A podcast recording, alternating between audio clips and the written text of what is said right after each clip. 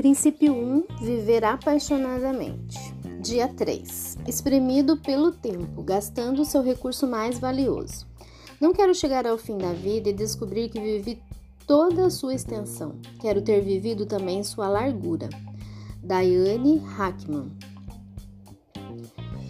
Guie muito bem seu tempo livre. Esses momentos são como diamantes não lapidados. Despreze-os e seu valor nunca será conhecido.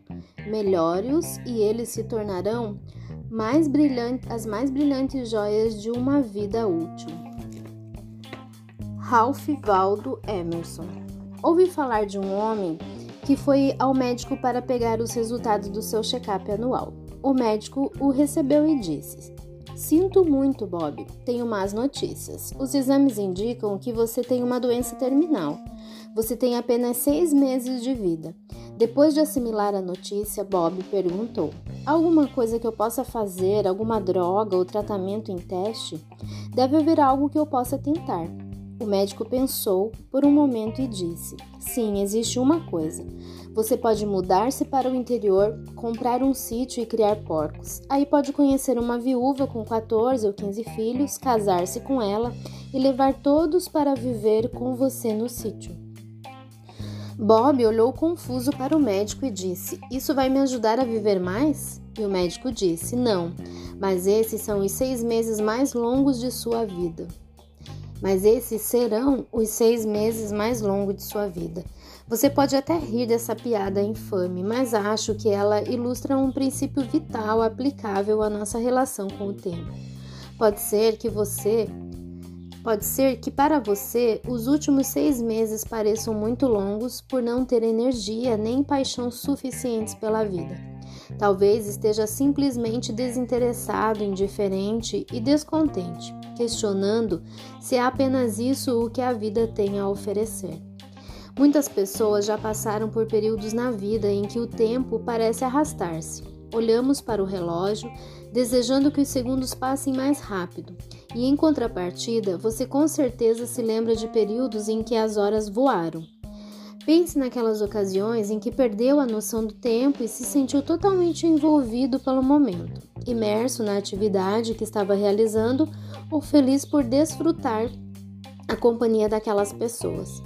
O que diferencia os dois momentos? Porque alguns dias parecem muito mais significativos que outros. Como podemos envolver-nos plenamente com o presente sem nos deixar pre... sem nos deixar prender pelo passado ou ficar paralisados no futuro? Para responder a essas perguntas, avalie como você veria o tempo se soubesse que seu último dia de vida é apenas algumas páginas à frente em sua agenda. Se soubesse que tem apenas um mês para viver, certamente os minutos, as horas e os dias restantes se tornariam um bem mais precioso.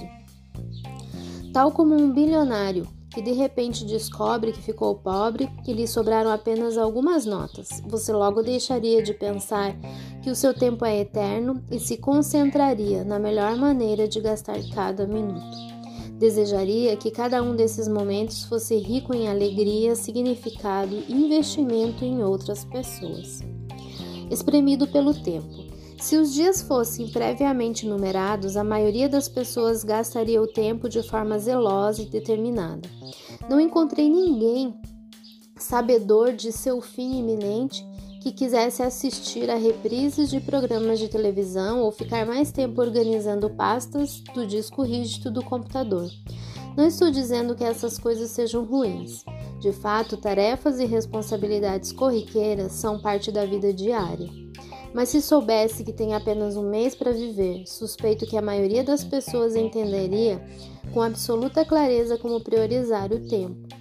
Certamente as tarefas e as responsabilidades diárias precisam de atenção, mas até mesmo essas podem estar conectadas a objetivos maiores. Falar com o cônjuge, ensinar os filhos ou ligar-se a Deus. O corriqueiro pode tornar-se magnífico se estivermos intimamente conectados a cada hora e pessoa ao nosso redor. É óbvio que as prioridades são determinantes para o modo como consideramos e gastamos o tempo. Todos têm o mesmo número de minutos no dia. Não há nada que você ou eu possamos fazer para aumentar a duração de um dia para 25 horas, quanto mais chegar às 30 ou 40 horas que almejamos para manter tudo dentro do cronograma. O fato é que estamos presos em 24 horas. O modo como você investe essas horas, porém, pode determinar a diferença entre o senso de realização por saber que está fazendo exatamente aquilo para o que foi criado e do arrependimento. Se você quer viver sem arrependimento, talvez seja necessário fazer um inventário de sua vida e observar como está gastando o seu tempo. Melhor ainda, faça uma análise do tipo custo-benefício de seu tempo para descobrir se a maneira como passa seus dias produz o que deseja.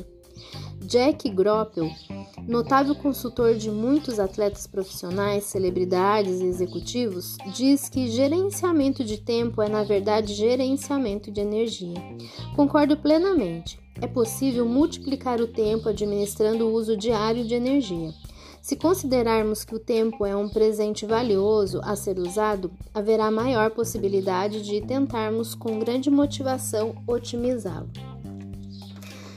É quase como uma lei natural da física. Quando aumentamos a energia e o grau de envolvimento, multiplicamos o tempo. É por isso que alguém pode trabalhar 18 horas por dia e ainda assim não ser eficiente.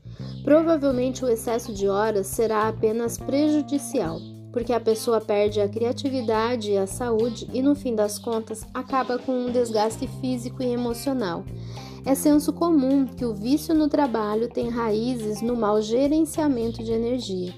E em muitos aspectos, isso se resume ao contraste entre quantidade de vida, quanto tempo você vai viver, versus qualidade de vida, como você vai viver. Não se trata de aprender a adicionar anos à vida, mas de acrescentar vida aos outros. Vale a pena refletir. O que mais consome seu tempo diariamente? Seja o mais específico possível em sua resposta. Muitos dizem que o trabalho consome a maior parte das horas do dia, mas faça uma subdivisão. O que exatamente consome o seu tempo no trabalho? Que importância tem essa atividade? Quanto é satisfatória? Quanto tempo do dia você passa fazendo somente aquilo que faz melhor? O teste do tempo. Muitos de nós, incluindo eu, desperdiçamos muito tempo com que frequência usamos aquela palavra que começa com a letra O? Somos realmente muito ocupados. Você consegue lembrar a última vez que perguntou a uma amiga como ela estava e ouviu? Muito bem, está tudo tranquilo. Tenho tempo de sobra para fazer tudo o que quero e ainda consigo passar tempo de qualidade com a minha família e os meus amigos. Todos nós trabalhamos muito, temos boas intenções e aprendemos alguns hábitos e algumas técnicas de gerenciamento de tempo que trazem melhorias limitadas, mas todas deixam pouco espaço para os relacionamentos. Entram na onda do sucesso, mas à medida que ela aumenta, seu ritmo simplesmente não sabemos como fazê-la parar. O tempo desperdiçado não pode ser recuperado. Assim que uma hora, um minuto ou um momento tenham passado, eles se foram para sempre. Contudo, podemos redimir o tempo restante que temos. Podemos reconsiderar o propósito concedido por Deus e o legado eterno que queremos deixar e permitir que ambos determinem nossa agenda futura. Como podemos redirecionar o foco? A única maneira de você e eu conseguirmos extrair o máximo de tempo restante é gastar cada dia de maneira que deixemos atrás de nós um legado digno. Uma carta à igreja de Corinto, Paulo escreveu: Como operadores que somos nessa obra com vocês, imploramos que vocês não desperdicem nem um pouco desta maravilhosa vida que Deus nos deu. 2 Coríntios 6, 1 A mensagem. Ele queria dizer: não desperdice seu tempo, porque ele é a sua vida. Se desperdiçar seu tempo, estará desperdiçando sua vida. Para usarmos nosso tempo de modo que deixemos uma marca duradoura aqui, precisamos passar pelo teste da eficiência. Richard Koch, autor do best-seller O Príncipe 80/20, fez um estudo com muitas empresas e indivíduos bem-sucedidos e chegou à seguinte conclusão: para a maioria das empresas, 20% da atividade produz 80% dos resultados. Assim, um total de 20% da sua atividade produz 80% de seus lucros. O mesmo princípio, segundo o autor, se aplica às pessoas, ou seja, 20% daquilo que se faz na vida produz 80% de resultados. 20 do que você 20% do que você faz com a sua vida produz 80% de felicidade. 20% das pessoas com as quais você mantém contato produzem 80% de sua alegria nos relacionamentos. Basicamente, 20% do que você faz produz a maior parte dos resultados em sua vida. 80% do que faz é, na maioria, tempo desperdiçado. Muitas pessoas, por exemplo, assistem à televisão demais. Novos estudos mostram que passar mais de 20 horas por semana diante da televisão pode levar a uma depressão leve. Portanto, essa prática não é muito produtiva nem resulta em muita felicidade o que a transforma em tempo desperdiçado. Se você passar mais tempo nas áreas que lhes trazem os melhores resultados e menos tempo em buscas ineficazes, realizará mais fazendo menos. Vale a pena refletir. De que maneira geral você concorda com o princípio 80/20? Ele parece encaixar-se em sua vida e na maneira como você gasta o tempo? Quais atividades de sua vida você qualificaria como desperdício de tempo? O que o impede de gastar esse tempo com atividades mais significativas? Um dos é, relógios eternos. Um dos maiores desafios é o que chamo de paradoxo da produtividade. Somos condicionados a acreditar que para que o tempo seja proveitoso, devemos ter algo para mostrar. Então, produzimos alguma coisa. Outro relatório, um novo documento, um sistema melhor e um produto aperfeiçoado. Muitas pessoas que conheço sentem-se pressionadas a produzir, até mesmo durante as férias, o tempo livre. Elas não conseguem desfrutar um simples descanso à beira da piscina, de uma caminhada ou de dormir até mais tarde, simplesmente porque não tem nada para mostrar como resultado do tempo gasto dessa maneira. O resultado, porém, é que todos nós precisamos de um pouco de tranquilidade para descansar e adorar, para nos colocar em silêncio diante de Deus, para pensar em nossa vida e ouvir a voz do Senhor. O paradoxo é que talvez não tenhamos nada para mostrar como resultado desses momentos realmente produtivos. Ocorre uma grande libertação quando se aprende a trabalhar sob a perspectiva eterna e não simplesmente de acordo com o relógio preso ao pulso. Um momento regular de descanso e recuperação, um sábado no sentido bíblico, é essencial em nossa programação. Precisamos estar sintonizados com uma noção de tempo maior do que simplesmente relógios e agendas. Se soubesse que tem apenas um mês para viver, você não reservaria mais tempo para descansar depois de uma refeição com a família? Para sentir o delicioso aroma de uma xícara de café enquanto observa o nascer do dia pela janela da cozinha?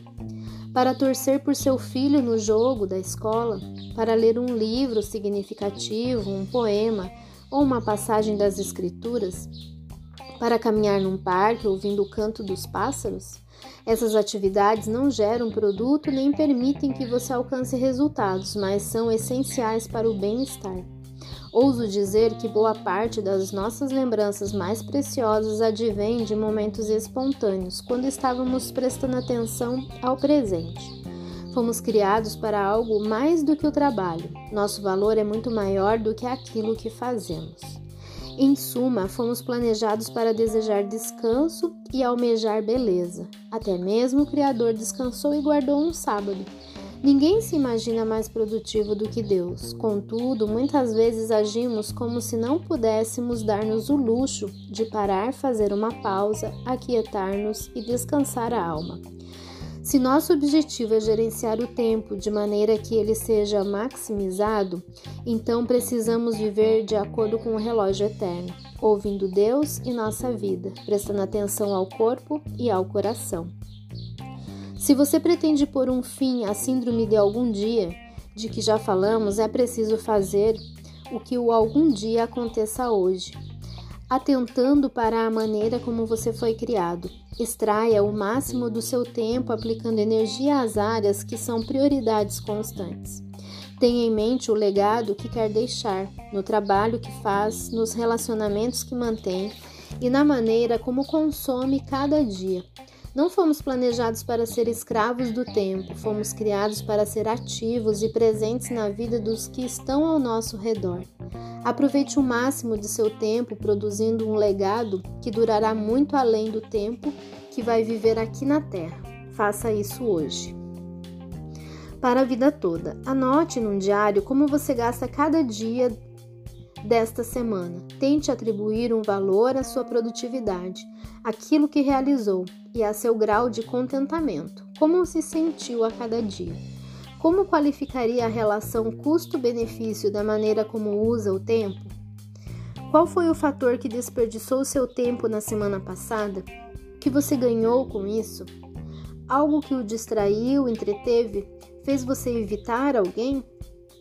Existe alguma outra maneira de usar seu tempo para gerar um impacto maior e mais significativo? Talvez você precise passar menos tempo diante da televisão e ler mais, ou quem sabe navegar menos na internet, sair para caminhar ou fazer exercícios. Crie uma pequena lista de atividades alternativas para fazer na próxima vez em que for tentando, por hábito, a desperdiçar seu tempo. Como descreveria a fase atual da sua vida? Você se sente soterrado sob terras gélidas, hibernando no aspecto emocional? Ou o cenário se parece mais com a primavera, com sinais de surgimento de uma nova vida? Para você, o que significa aceitar e honrar a situação em que está agora?